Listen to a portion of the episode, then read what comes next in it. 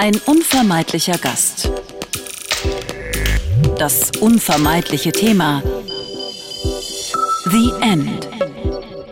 Ein Radio 1 Podcast auf Leben und Tod. Ihr Lieben, die neueste Ausgabe von The End hier draußen vor dem Bikini-Studio von Radio 1 wintert es noch ein bisschen. Und bevor ich meinen heutigen Gast eingeladen habe, musste ich mir ein bisschen Mecker abholen. Ein guter Freund von mir, ein Journalist und Fußballfan, Alex Raag, sagt mir, sag mal, wieso hast du eigentlich Carmen Meyer noch nicht eingeladen? Und schimpfte ein bisschen mit mir, weil äh, das komplett an mir vorbeigegangen ist. Und deswegen habe ich sie dann relativ schnell und direkt eingeladen und werde euch gleich erzählen, was Carmen Tolles macht. Hallo Carmen. Hallo Erik.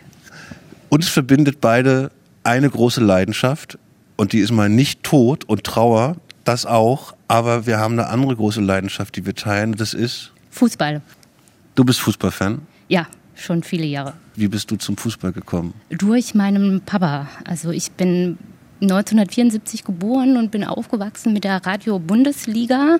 Und mein Vater war einfach großer Fußballfan und damals fanden die Spiele ja immer um 15.30 Uhr statt. Und mein Vater hat jeden Samstag um 15.30 Uhr den Hof gekehrt oder das Auto gewaschen und hat dann immer mit seinem Kassettenrekorder, Radiorekorder, also die ganze Nachbarschaft betrönt mit der Bundesliga. Und äh, meistens haben wir abends dann zusammen Sportschau geschaut. Und daher bin ich eigentlich aufgewachsen in einem Fußballhaushalt. Mein Vater ist Jahrgang 1936, ist mittlerweile auch schon viele Jahre verstorben. Aber wir hatten zu Hause an der Wand ein Fritz-Walter-Foto in der Küche. Und das habe ich jetzt geerbt und es steht jetzt bei mir auf meinem Schreibtisch zu Hause.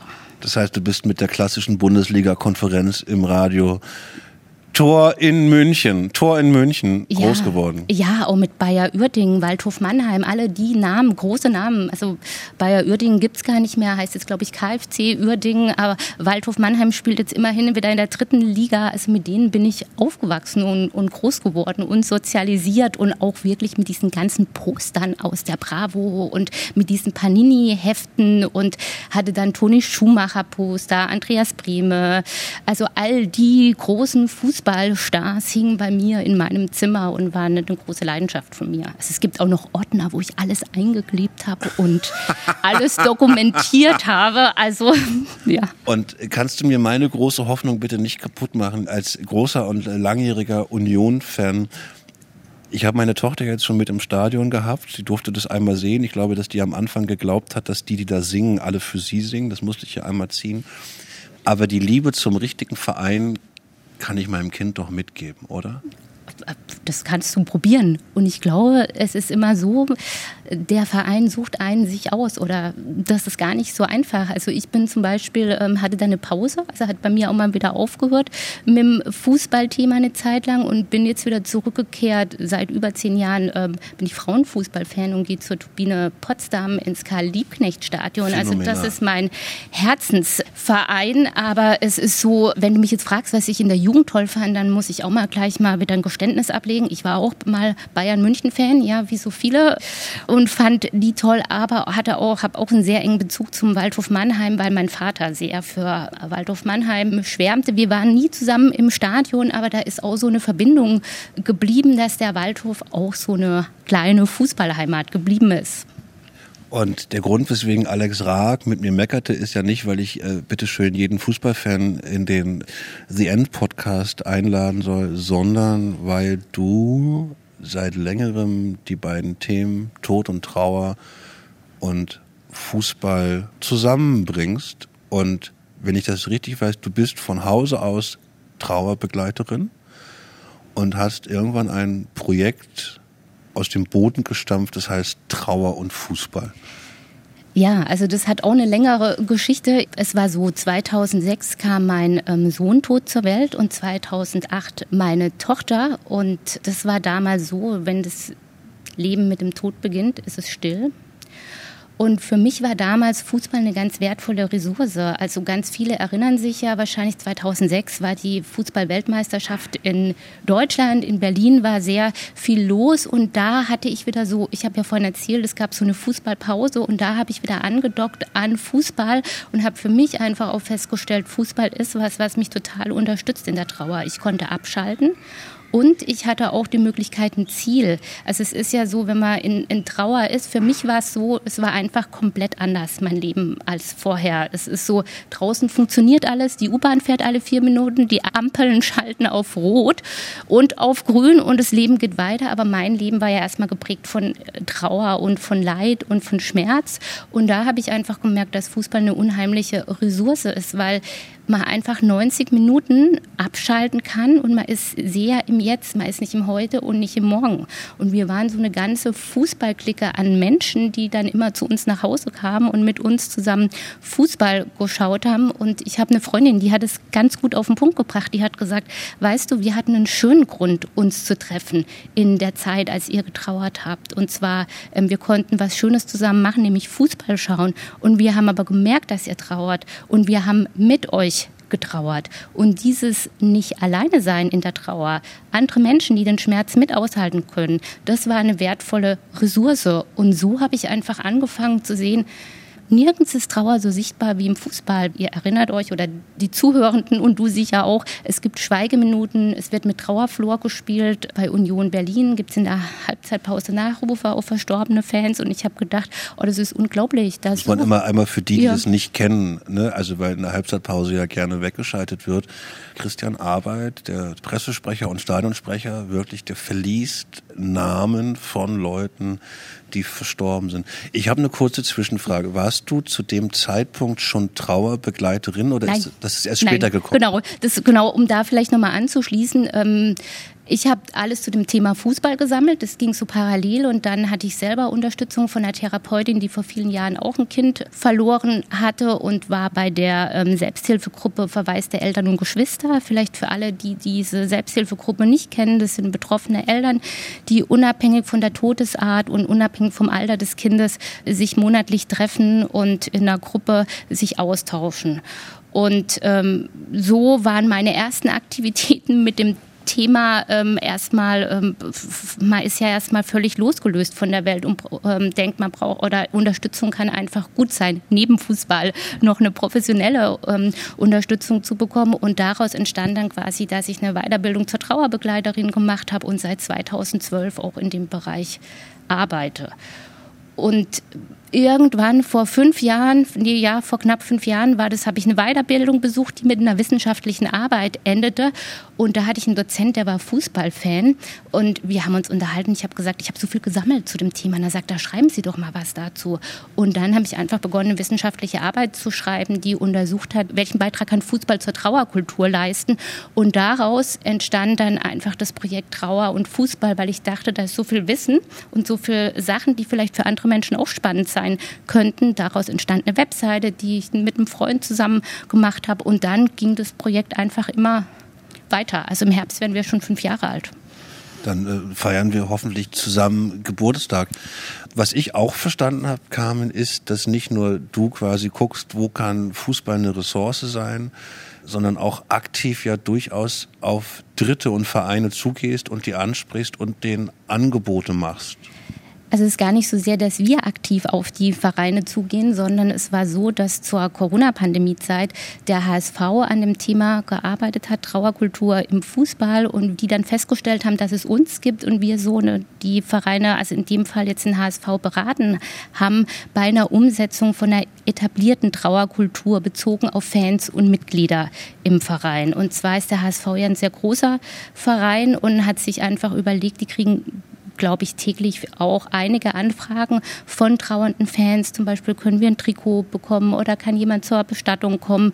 Und da fehlt noch so ein bisschen eine etablierte Trauerkultur in den ähm, Vereinen. Und da ist es so, dass wir beraten oder unterstützen in dem Prozess, wenn Vereine sagen, sie möchten das Thema angehen und haben aber dann überlegt, dass man das vielleicht ein bisschen grundsätzlicher noch angehen könnte. Und haben dann einen Kooperationspartner gefunden. Das ist die Beratungsstelle Inklusion im Fußball Kick-In, mit der wir zusammen einen Antrag ähm, gestellt haben beim DFL Förderpol Pfiff um einfach zu sagen, wir möchten gern mal eine Bestandserhebung machen, was bieten denn Vereine ähm, zum Thema ähm, für trauernde Fans an und möchten Vereine unterstützen im Umgang mit trauernden Fans, mit einer Etablierung quasi einer eigenen Trauerkultur. Also das ist ein Angebot, was wir auch machen. Weil was, was ich weiß, ich weiß es auf jeden Fall von Schalke und ich weiß es meines Wissens, korrigiere mich bitte, mhm. auch vom HSV, dass die egal was man jetzt davon halten mag, sehr früh dran waren, auch sowas wie eigene Stellen auf dem Friedhof zu machen genau. für Fans. Ja, also es gibt mittlerweile mehr. HSV war der erste, ich glaube 2008, dann kam Schalke 2012 auch mit 1904 Grabplätzen, passend zu Schalke 04. und dann stieg ein, ähm, es gibt jetzt neuere Bestrebungen, also oder es gibt neuere Friedhöfe und zwar bei Rot-Weiß Essen ist auch, das sind alles Teile, also es sind keine eigenständigen Fanfriedhöfe, sondern sind Teile von einem kirchlichen oder ähm, städtischen Friedhof. Und Rot-Weiß Essen hat ganz schön auch so eine Sitzecke gestaltet mit alten Stadionsitzen aus der Hafenstraße und einem umgebauten Flutlicht als Tisch. Und Kräuter Fürth hat auch, ist glaube ich der erste Fanfriedhof in Bayern, auch einen Fanfriedhof eröffnet mit diesem grünen Kleeblatt irgendwie steht da, ich bin mir nicht sicher, in Verbundenheit ähm, mit dem Kleeblatt und wo man sich auch bestatten lassen kann. Und auch das ist meine Erfahrung auch, Treue über den Tod hinaus ist auch für viele Fans eine ganz wichtige Sache. Und ich habe da auch einen Schalke-Fan, ähm, der mit mir im Interview gesagt hat, ähm, weißt Kam, für mich ist klar, ich Schalke ist unser Leben und ich kann mir das total gut vorstellen, auf dem Schalker Fanfeld beerdigt zu werden. Grabstein, blau-weiß, ähm, Schalke-Logo. Und dann sagte er so süß, und weißt du was? Und wenn Schalke irgendwann mal Meister wird und ich drei Meter tiefer liege, dann bekomme ich auch mit und kann auch feiern. Obwohl ich immer gar nicht weiß, ob äh, äh, der Partner, der sein Leben lang den Partner schon mit dem Fußballverein teilen möchte, ob er das immer im Tod noch möchte. Äh, aber das ist ja quasi nur ein Teil. Was habt ihr denn in dieser Bestandsaufnahme, die ihr da gemacht habt? Kannst du das irgendwie zusammenfassen? Mhm. Wo, wo steht die deutsche Fußballkultur hinsichtlich Trauer? Naja, es ist ja so bezogen auf ähm, Fußballer und Fußballerinnen, es sind sie ja gut, äh, würde ich sagen, gibt es einen guten Überblick, sind die Abläufe auch klar, was gemacht wird. Bezogen auf Fans und Mitglieder fängt es jetzt erst an zu wachsen, also um das zu etablieren überhaupt. Aber sag mal, wie sind denn die, also mhm. gibt es da konkrete Abläufe? Also hast, habt ihr erfahren, was weiß ich, der Verein weiß, wenn bei uns ein Spieler mhm. verstirbt, Gibt es ein Protokoll? Ja, ein Spieler schon. Aber wir haben ja den Schwerpunkt draufgelegt auf Fans, auf verstorbene Fans. Also wenn ein Spieler stirbt, dann gibt es Abläufe. Dann ist das ja alles in Planung. Wir erinnern uns an große Abschiedsfeiern für Dixie Dörner, ein ganz bekannter Fußballer ähm, von Dynamo Dresden oder an Uwe Seeler, der gestorben ist. Und uns geht es ja darum zu gucken, bezogen auf Fans und auf Mitglieder, was gibt es denn da für Möglichkeiten? Und da hat halt der HSV so eine eigene Trauer- und Gedenkkultur jetzt erarbeitet. Sagt sag ich mal, um das zu etablieren. Und die haben einen Ort im HSV-Museum gestaltet, ähm, wo du sitzen kannst als ähm, An- und Zugehöriger mit hinter dir, also auf dem Stadion sitzen hinter dir, ähm, auch im Himmel wird Fußball gespielt, dem Spruch von Uwe Seeler, wo du auch einen Stick mitbringen kannst und deine persönlichen Fotos deines verstorbenen Fans zeigen kannst. Und dann gibt es im Anschluss daran die Möglichkeit, einen Abschiedsspaziergang zu machen zu deinem Sitzplatz, Stehplatz, wo man war, um nochmal Abschied in Ruhe zu nehmen. Also das ist ein... Das geht, das geht permanent, nee, das, genau. geht, das, geht, das geht regelmäßig. Das geht regelmäßig. Das kann man quasi buchen übers Museum und der Abschluss ist dann in der Raute. Und das ist so eine Idee, die, wie der HSV seine Trauerkultur entwickelt hat. Es gibt andere, ähm, wo es jetzt ähm, wie bei Union Berlin, was wir vorhin schon hatten, dass es halt eine Möglichkeit gibt, ähm, dass mal Christian Arbeit anschreibt und er dann, ich sag mal, wie so eine Art Mini-Trauerrede auch. Und er macht es ja auch sehr ritualisiert, dass er dann die Musik geht aus, er geht auf den Rasen und ähm, liest dann einen Nachruf über den verstorbenen Fan und dann ähm, kommt, glaube ich, am Ende und niemals vergessen Eisern Union und dann geht es in die zweite Halbzeit.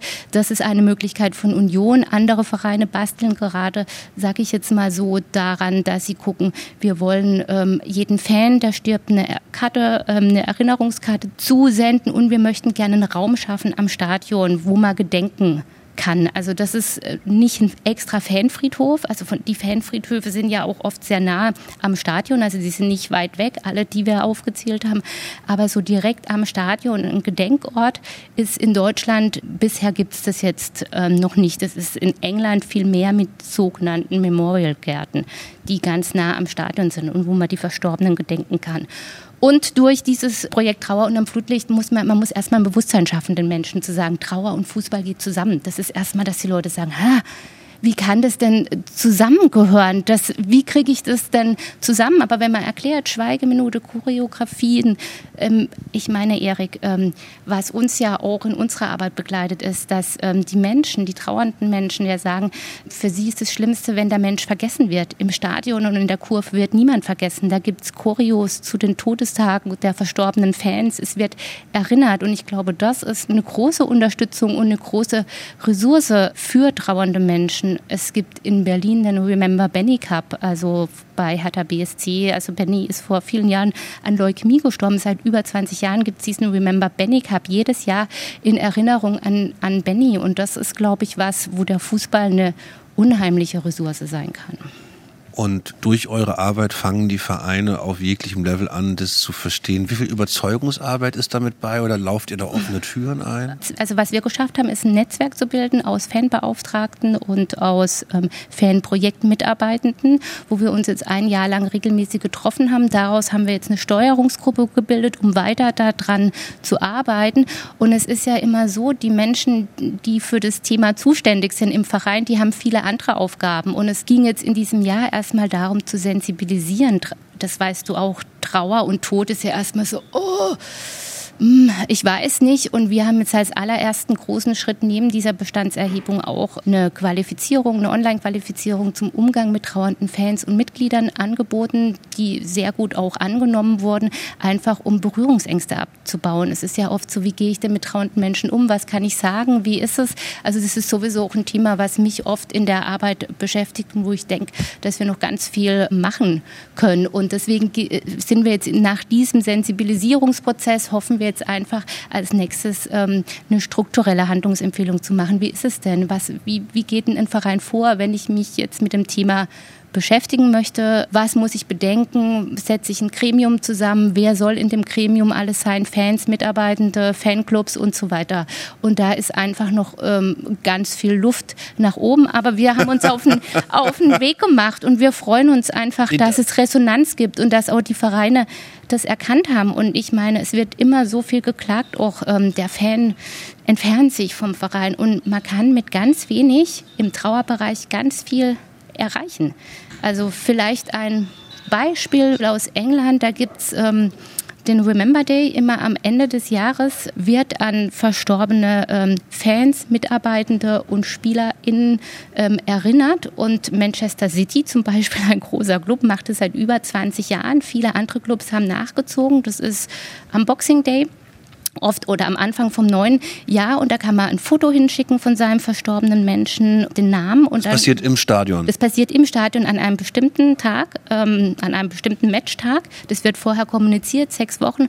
Da ist Remember Day, da erinnern wir alle Verstorbenen des laufenden Jahres und dann kannst du deinen Namen ähm, deines verstorbenen Menschen, dein Foto hinschicken, dann kommt es auf diesen Big Screens, also die im Stadion sind, das sind so große Fernseher und dann gibt es eine Schweigeminute je, oder eine Applaus Applausminute und dann ähm, wird einfach an die Menschen erinnert. Und ich finde, das ist eine ganz wertvolle Ressource auch. Und wenn ich mit Fans aus England rede, die sagen, das ist toll, das ist total traurig, aber dann war einfach mein, mein Onkel, mein Vater, mein Sohn noch ein letztes Mal im Goodison Park, im Stadion von Everton, ähm, macht das auch schon sehr lange. Das wäre meine Frage jetzt. Also ne, der, der englische Fußball, der früher professionalisierter war als hier bei uns in Deutschland. Wieso sind die da weiter? Haben die da ein Tool entdeckt, wo sie ohne zynisch zu sein, nochmal eine engere Fanbindung mit haben? Oder ist da einfach, ist es, sind das die Briten, die einen entspannteren Umgang vielleicht auch mit Sterben und Trauer haben? Ich würde sagen, die haben einen anderen Umgang damit. Also wir wissen beide auch, ähm, dass das erste Hospiz in England ähm, in London eröffnet wurde. Die Trauerforschung ist weiter und die haben auch im ganz praktischen Umgang ja einen anderen Umgang mit ähm, Bestattung. Also es ist total spannend. Also die sagen immer auch to celebrate the life of a person. Also wir feiern heute den Menschen nochmal, dass er gelebt hat. Also so, das ist so eine andere Haltung. Es ist ja im Bestattungswesen ganz ähm, unterschiedlich. Du kannst ja in England mit der Asche ähm, gibt's ja keine, gibt ja keinen Friedhofszwang, ähm, sag ich mal. Und du kannst ganz individuelle Sachen damit machen. Und diese Memorialgärten, von denen ich vorhin gesprochen habe, das sind kleine Orte am Stadion. Da kannst du hingehen und einen Teil der Asche verstreuen. Und auch bin dann. Ich, bin ich gerade falsch gewickelt? Es gibt doch auch, also da brauche ich sicherlich mhm. das nötige Kleingeld für, aber es gibt doch die Möglichkeit, sich auch im Stadion am Rand bin ich gerade falsch, äh, beerdigen zu lassen? Das gibt es im Moment gerade aktuell, weiß ich nur von QPR, von Queen's Park Rangers. Das kostet ja. kein Geld, Erik. Also Ach so, das ist ich war selber in, in Queen's Park Rangers, also das ist ein Zweitliga-Verein, ich glaube zweite Liga. Oh, ich bin Ir mir nicht irgendjemand, sicher. Irgendjemand wird meckern und das besser wissen. Genau, also in, er spielt ähm, auf jeden Fall ein, ein Londoner Club und da hab, war ich selber persönlich auch ähm, beim Club Chaplain. Also muss man vielleicht erklären, es gibt sogenannte Clubpfarrer in, in England. Das sind Pfarrer aus dem Ankreis angrenzenden Stadtbezirk. Zum Teil haben die seelsorgerische Aufgaben, sind mal beim Mittagessen dabei als niedrigschwelliges Angebot für die Spieler oder sind auf dem Trainingsplatz. Und bei QPR ist auch der Club Chaplain zu jedem Spiel anwesend, hat eine extra Box, wo man hingehen kann, wenn man ein Problem hat und sprechen kann. Okay. Und, genau. Und dieser Club Chaplain ist auch tatsächlich zuständig ähm, für Bestattung bei QPR. Da kann man direkt auf dem Spielfeld ein Teil der Asche bestattet werden. Also nicht die komplette Urne, sondern. Nee, nicht die komplette Urne, nur ein Teil der Asche. Das ist eine informelle Zeremonie, würde ich sagen. Es ist so, dass vorher die Bestattung woanders stattfand, aber das machen die sehr schön. Also wir haben das zusammen durchgegangen. Du gehst da einfach einmal in die Umkleidekabine und dann läufst du durch einen Spielertunnel und dann läufst du eine ganz große Runde in diesem leeren Stadion von Loftus Road heißt dieses Stadion. Das ist so ein altes Stadion mit Flutlichtern. Also so, Was ihr jetzt nicht seht, ist, wie die Augen von Carmen glänzen, wenn sie über dieses Stadion spricht. Es gibt einfach wirklich schöne Stadien, gerade in England. Ja, einfach auch sehr schöne Flutlichter. Ich bin ja auch so ein großer Fan von Flutlichtmasten. Und dann kann man selber was verlesen und dann wird die Asche da feierlich in den Booten da gibt es eine Vorrichtung. Ich sage jetzt, weiß gar nicht, also da ist ein Loch, klingt jetzt so schrecklich, aber auf jeden Fall eine Vorrichtung. Da kannst du die Asche dann reinschütten und dann, wer möchte, dann liest der Pfarrer einen Bibelvers. Wer nicht möchte, ist auch okay. Und das ist eine kostenfreie Sache. Das kostet bei QPR nichts. Was ich daran doppelt spannend finde, ich weiß, das ist äh, immer ein schwieriges Thema, dass zumindest in vielen Fußballvereinen ja immer noch auch eine Männerdominanz, vor allen Dingen auch mhm. auf der Mitarbeitenden- und Chefebene, mhm. zumindest in Deutschland herrscht, dass gerade da eine Sensibilisierung stattfindet für die Thematik, wie man das quasi so nahe bringt. Und es ist einfach ein emotional aufgeladener Moment. Und emotional aufgeladene Momente zu verknüpfen und zusammenzubringen, ist was, was immer wieder, wieder Kraft gibt. Weil das haben wir, wenn wir so im Haus auch Trauernde begleiten, immer wieder zu sagen, ey, guck mal nicht nur auf die Trauer, guck mal eher, wo sind denn Sachen, die dir Kraft geben und versuch die zusammen mit Menschen mhm. zu machen und gar nicht immer mit dem Kopf immer wieder auf die Trauer gestoßen mhm. zu werden, sondern eher auch in eine Normalität zu gehen. Dass das jetzt so Fußball fixiert ist, hat was mit deinem Fußballfan zu sein. Schauen da auch andere Sportarten hin und sagen, ey, liebe Leute, uns interessiert, was ihr da macht. Können wir das übertragen auf Volleyball, Eishockey. Ich glaube, man könnte das auf alles übertragen. Ich kriege manchmal Nachrichten von Radsportlerfans, die sagen, wir sind auch mit einem Trikot von einem verstorbenen Radsportler. Das haben wir mitgehabt, ähm, ist mitgefahren, die ganze ähm, Strecke, Training oder bei einem, wie sagt man da, bei einem Turnier? Einer Tour. Einer Tour, genau. Also das ist so, aber so offizielle Anfragen bekommen wir nicht. Aber ich glaube, es lässt sich ja alles ähm, übertragen, weil getrauert wird da, wo gelebt wurde. Das ist so so meine Erfahrung. Und ich beobachte das halt für einen Fußballkontext, dass Menschen, die in Trauer sind, das Fußballstadion ja auch sowas wie ein Schutzraum ist. Man ist, wir sind einerseits in dieser Gemeinschaft. Ein Fan sagte mal, man ist eingekuschelt in der Gemeinschaft, man ist nicht alleine. Und ähm, das ist halt einfach eine wertvolle Ressource. Und dann sind die Fußballfans unheimlich kreativ. Also es ist äh, toll, was sie alles von wann, also ich könnte äh, Bücher füllen, was die alles sich überlegen. Das sind ja individuell gestaltete Rituale oft, die die machen. Vielleicht ein Beispiel. Ich habe einen Fan, geht immer im Trikot von der verstorbenen Freundin ins Stadion und sagt, das ist dann wie eine zweite Haut und dann ist sie mit dabei. Ich fühle mich ihr verbunden. Oder viele sagen auch, das ist wichtig, ähm, ich fühle mich dort viel mehr verbunden als auf dem Friedhof, weil die Person immer neben mir saß. Und natürlich tut es weh, dass sie nicht mehr da ist, aber es schafft auch Bindung. Also es gibt so vielfältige ähm, Sachen, was die Fußballfans nutzen für sich als ähm, Ressource, dass ich glaube, dass das Stadion auf jeden Fall ein guter Ort ist und auch deswegen, weil es im Stadion ja vieles auch ritualisiert abläuft. Also da hast du ja auch eine Möglichkeit, eine Schweigeminute zu machen, auch eine selbstinitiierte Schweigeminute aus der Fankurve. Es gibt eine Halbzeitpause, wo du was machen kannst. Also so, das ist, glaube ich, auch nochmal ein Vorteil vielleicht von Fußball. Was ich spannend fand, so in Vorbereitung auf heute, wir haben so eine kleine Unionrunde von 20 Leute, die da zusammen immer hingehen. Äh, ein Gruß an die schönen Unioner. Und da war quasi ein Thema, und das fand ich interessant, weil ich das so auch für, für dann die Arbeit in der Trauerbegleitung sehe. Da meinte jemand ganz lapidar, naja, das ist ein Ort, wo ich Emotionen rauslassen ja, kann. Wir sind gefühlserprobt im Stadion. So. Also nirgends, glaube ich. Und das fand ich total mhm. spannend, weil das mhm. ich, stimmt, das ist der Ort da, also ich glaube, ich habe mehr Männer im Stadion heulen sehen als äh, im normalen Leben. Da darf ich das. Ja, und ich glaube, es sind halt alle Gefühle sichtbar, nicht nur die schönen Gefühle. Also wir alle kennen das. Trauer, Schmerz, Verzweiflung. Jeder Fußballfan weiß, wenn man in der 93. Minute noch ein Tor kassiert, wie das wehtut und wie furchtbar das ist. Also die ganz scheitern auch. Also erinnere dich an, an große Spiele. Ähm, unvergessen auch, finde ich, ein sehr schönes Bild. Ähm, Champions League Finale daheim. Bastian Schweinsteiger schießt den Elfmeter an die Ecke. Drogba tritt an, schießt den Elfmeter Chelsea ist Champions League Sieger und es gibt hinterher ein unheimlich schönes Foto, wo Drogba kommt und Bastian Schweinsteiger auf dem Rasen umarmt. Das hat so eine doppelte Hintergrund. Chelsea hatte davor auch ein Finale verloren und das heißt, Drogba weiß, wie das ist, wie man das verliert. Also so diese Gefühle der Verzweiflung und wie ruhig ein Stadion auch werden kann, wenn man verliert auch. Also sind alle Gefühle einfach erlaubt. Man ist halt gefühlserprobt. Man umarmt ja oft auch Menschen, wildfremde Menschen miteinander. Und ich kann auch eine eigene Geschichte erzählen, die mich sehr bewegt hat. Also wir hatten lange als Logo einen Stadionsitz. Ähm, das war ein Stadionsitz im Karl-Liebknecht-Stadion oder ist auch jetzt immer noch auf unserer Webseite zu sehen mit einer gelben Rose und einer roten Roten Kerze. Das ist der Stadionsitz von meinem Freund Bernie, der vor ein paar Jahren gestorben ist. Der starb im Januar und die Saison geht ja bis Mai. Und dann blieb der Sitz leer und es kam eines Tages ein Mensch kurz nachdem er gestorben ist und setzte sich dann neben den leeren Sitz und dann sagt er zu mir, ach hallo, kommt denn die Person nicht mehr? Und dann sage ich, nee, die Person ist gestorben.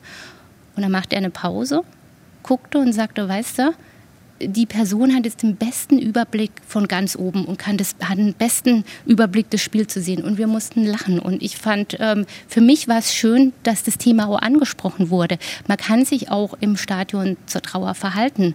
Und als Gegenbeispiel kann ich erzählen, als mein Sohn gestorben war, traf ich eine langjährige Bekannte im Einkaufszentrum.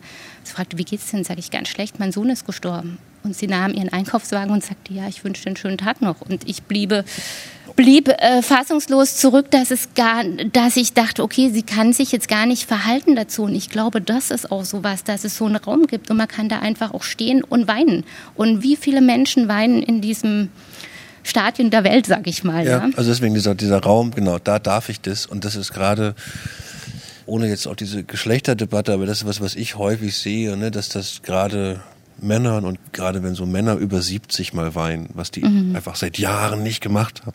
Du, im, im, Stadion haben die das wahrscheinlich immer gemacht und mhm. haben auch da äh, Emotionen äh, rausgelassen. Was steht dann bei deinem Baby, Trauer und Fußball als nächstes so an konkreten Projekten an, auf die du dich freust? Ja, wir werden ja fünf Jahre alt im Herbst. Geburtstagsparty. Schon. Geburtstagsparty, ja. Und ähm, wir sind mittlerweile ja ein Team aus sieben Personen, die in dem ähm, im Projekt arbeiten. Alles Fußballfans, ähm, unterschiedlich aus ähm, Deutschland, zum Teil DauerkartenbesitzerInnen, zum Teil Stadiongänger, Stadiongängerinnen, also ganz unterschiedliche, ähm, sozialisiert alle. Wir haben einen Menschen im Team, der Groundhopper ist. Vielleicht für alle, die nicht wissen, was Groundhopper ist. Ein Groundhopper ist ein Mensch, der versucht, möglichst möglichst viele Fußballspiele ähm, zu besuchen in möglichst vielen unterschiedlichen Stadien und unterschiedlichen Orten. Und man kann Punkte sammeln. Richtig? Und man kann Punkte sammeln. Es gibt auch richtig eine App dafür. Und dieser Groundhopper, der ist auch Fanzine-Macher. Vielleicht, ich weiß es gar nicht, ob der Begriff Fanzine allen so das, klar ist. also ich glaube, der, der, der erlauchte Radio 1-Hörer ist grundsätzlich schlau, aber ähm, nee, was ein Fanzine ist, sollte, sollten die meisten wissen. Ne? Also quasi von Fans gemachtes Medium, gerne geprintet, mittlerweile auch äh, gerne als Podcast oder äh, Digitalausgabe. Genau, und wir, der ist auch Fanzinmacher und ähm, das kam in der Corona-Pandemie die Idee, dass wir einfach ein Fanzin rausgeben könnten und wir haben dann ähm, 2020 ein Fanzin rausgegeben, so ganz old school. Also wir sind ja alle ein bisschen älter und alle aufgewachsen in diesem Do-it-yourself-Style und haben uns einen Tapeziertisch gekauft und dann geklebt und geschnitten und verschiedene Geschichten in dem Fanzin ähm, geschrieben und zu zeigen, was machen wir an Arbeit. Und jetzt haben wir überlegt, zum Fünfjährigen machen wir einfach eine zweite Ausgabe aus dem Fanzine und da wird es auch am Welthospiztag vermutlich dann eine Fanzine-Release-Party geben und da konnten wir auch einen Kooperationspartner gewinnen und zwar ist es der ambulante Familien- und Hospizbegleitdienst der Johanniter. Dort bin ich seit vielen Jahren auch als freie Mitarbeiterin tätig und Ilona, die Chefin, ist selber großer Fußballfan und da werden wir zusammen hoffentlich eine ganz schöne Veranstaltung machen und unser neues Fanzine releasen. Wir hatten vor kurzem vom Wünschewagen mhm. jemanden da, der hier auch im Podcast zu Gast war und der runterbrach, dass glaube ich so die häufigsten Wünsche, die der Wünschewagen erfüllt, ist an die Ostsee fahren und nochmal ins Stadion, Stadion gehen. Ja. Und jetzt mal konkret zu dir. Hast du als Fußballfanin, gibt es eine weibliche Form von Fan? Nein, eigentlich Fan nicht. Ist nee, Fan ist, Fan ist eigentlich Fan ist, kommt ja aus dem Englischen, Fan ist Fan, also so. Ähm, Gibt es eine Idee, du als Fußballfan, in welchem Stadion muss ein Teil deiner Asche verstreut werden? Gibt es schon Pläne? Ist das kommuniziert? Also es ist ganz klar, dass ich mit der Nummer 31 in einem orangenen Turbine-Trikot bestattet werden möchte, was das Torhüterinnen-Trikot meiner Lieblingsspielerin Inga Schuld ist, die jetzt mittlerweile aber bei Sand spielt, aber ähm, die ähm, sehr lange bei Turbine war, die ich aus der U also aus der Also für die, die das nicht wissen, Turbine ist der Potsdamer genau. Frauenfußballverein. Genau, der auch gerade sehr auf dem letzten Platz steht und ich weiß nicht, was da wird es auch Trauer vielleicht geben im, im Sommer. Ich weiß es nicht. Im Moment sieht es nicht gut aus. Ähm, ja, also das ist das Trikot, mit dem ich bestattet werden möchte und ansonsten gibt es ein, ich ähm, glaube eher so völlig, äh, ob das jemals so sein wird, einen magischen Ort direkt in London, der mein äh, spezieller Ort ist. Es gibt ähm, bei Stamford Bridge, das ist FC Chelsea, ähm, hat dort das Stadion und da gibt es dahinter den Brompton Cemetery, einen ganz großen Friedhof und da liegt man mit Blick direkt auf dieses Stadion und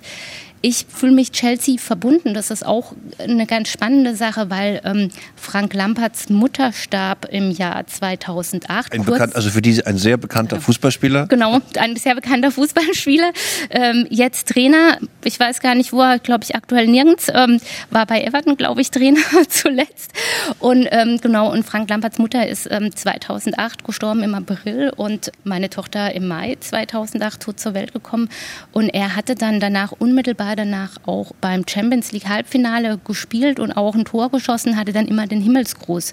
Und ich habe immer gedacht, das hat er ganz lange gemacht. Er macht das für seine Mutter und irgendwie habe ich immer gedacht, er macht das auch für meine Tochter und fühle mich ihm verbunden. Und es wäre auch ein Fußballspieler, wenn man mich fragen würde, den würde ich sehr gerne mal persönlich treffen und mich mit ihm über das Thema unterhalten. Er hat viele Interviews oder hat ein großes Interview gegeben in der englischen Presse, wo er erzählt hat, wie es ihm ging damit, mit der Trauer. Und ich glaube, das ist auch was, was unterstützt unterstützen kann, wenn Fußballer und Fußballerinnen erzählen, wie ging es mir mit der Trauer und auch erzählen, dass Fußball sie unterstützt hat und dass es eine Ressource war und dass es wichtig war, dass sie spielen konnte. Alles, was Halt, Orientierung, Unterstützung, Routine gibt, das ist oft eine große Unterstützung in Zeiten von Trauer. Ich überlege gerade, von wem. Ich habe gerade ein Video geschickt bekommen. Es ist noch nicht lange her. Ein Spieler ist verstorben und es gibt quasi ein Video. Da stehen gestandene, Testosteron geschwängerte Typen und erzählen alle weinend eigentlich, wieso dieser verstorbene Spieler für sie so wichtig war. Und ich glaube, ich bin bei einem total, also ich bin bei allem mit bei dir, aber dieses Vorbildfunktion über Emotionen zu reden und äh, gerade in einer sehr auch schnelllebigen Fußballwelt zu sagen, so, nee, das, das, das können wir euch auch zeigen. Und ich glaube, dass da die Sensibilisierung bei vielen Fußballprofis, die ja irgendwie alle so PR geschult sind, dass die da, glaube ich, durchaus noch mehr leisten können in ihrer Vorbildfunktion. Ja, es ist im englischen Bereich mehr zu lesen dazu. Also muss man sagen, da gibt es sehr oft auch Artikel, also ähm, wo Fußballer ähm, erzählen und auch Fußballerinnen ähm, erzählen, wie ähm, Fußball sie unterstützt hat in ihrer Trauerzeit. Mir fällt jetzt aktuell eines schon ein bisschen länger her als Pierre-Michel Heuber. Ich glaube, so spricht man das aus. Ich bitte um Entschuldigung, wenn es nicht richtig ist. Das ist nicht so einfach, diese ganzen Namen immer auszusprechen. Da ist es so, ähm, der hat in einem Interview auch mal gesagt, als sein Vater gestorben war, also zu dem Zeitpunkt spielte er bei Bayern München, Fußball ist für mich Therapie. Und auch das finde ich ist einfach wert wertvoll, ins Gespräch zu kommen und zu sagen, was mache ich denn mit meiner Trauer? Wie geht es mir damit? Und dass es auch okay ist, zu trauern und dass es eine ganz natürliche Reaktion ist. Und äh, auch da sind die Fußballer sehr kreativ. Viele Menschen, die die WM 2010 gesehen haben, erinnern sich an André Iniesta, als er Siegtor schoss und sein Trikot hochzog und darunter stand für immer Dani Chak. Das war sein Freund, auch ein Fußballer, der, glaube ich, ein oder zwei Jahre davor gestorben ist, wo er ihn gedenkt und sagt, dieses Tor habe ich für dich gemacht, das Siegtor. Und da sind wir wieder in diesem, niemand wird vergessen. Und es gab einen englischen Fußballer, den weiß nicht, der hatte auf seinem Schuh, als seine Großmutter starb, ein Herz drauf. Oh Gott. Und Granny. Also es gibt ganz viel auch bei den Fußballern und Fußballerinnen, die ihre Trauer ausdrücken und sichtbar machen. Und da gibt es so viel. Das ist auch was, was wir halt im Projekt Trauer und Fußball machen, dass wir das alles sammeln, orten, erforschen und verfügbar machen. Ich habe mittlerweile eine ganz große Datenbank, wo man einfach auch zeigen kann, was gibt's. Und da sind wir auch wieder bei den Vereinen, dass wenn wir mit Vereinen in Kontakt sind, zu zeigen, was kann man denn alles machen, was ist alles möglich. Und die Vielfalt ist riesig. Und welche Kraft es entwickeln kann. Ja, ne? mit ganz wenig kann man ganz viel erreichen in dem Bereich. Grad, ja. Also das muss gar nicht teuer sein. Also es klingt Das- jetzt, ich, glaube, um Geld geht's du, da, genau. mm. Ey, ich wünsche, also für jeden, den das Projekt interessiert, Trauer und Fußball, findet man sehr, sehr gut und schnell im Netz und auch äh, du reagierst sehr schnell auf E-Mails, die du bekommst. Wenn da Fragen sind, meldet euch. Ich wünsche dir und den sechs Mitstreiterinnen, äh, dass ihr einen tollen Geburtstag habt, dass noch viele, viele Fußballvereine und auch andere Vereine auf dieser Welt verstehen, dass Fan einer Sportart sein eine, ein Wort, was du heute häufiger hattest, Ressource ist, die Menschen Kraft gibt, was Verantwortliche verstehen müssen und hoffe, dass ihr noch ganz viel auch wissenschaftlichen Beitrag leisten könnt, dass das weiter erforscht wird. Ich danke dir auf jeden Fall für deinen Besuch. Vielen Dank, Carmen. Ja, danke, dass ich da sein durfte, Erik. Ein guter Abgang ziert die Übung. The End. Der Podcast auf Leben und Tod. Bis zum nächsten Mal. Vielleicht.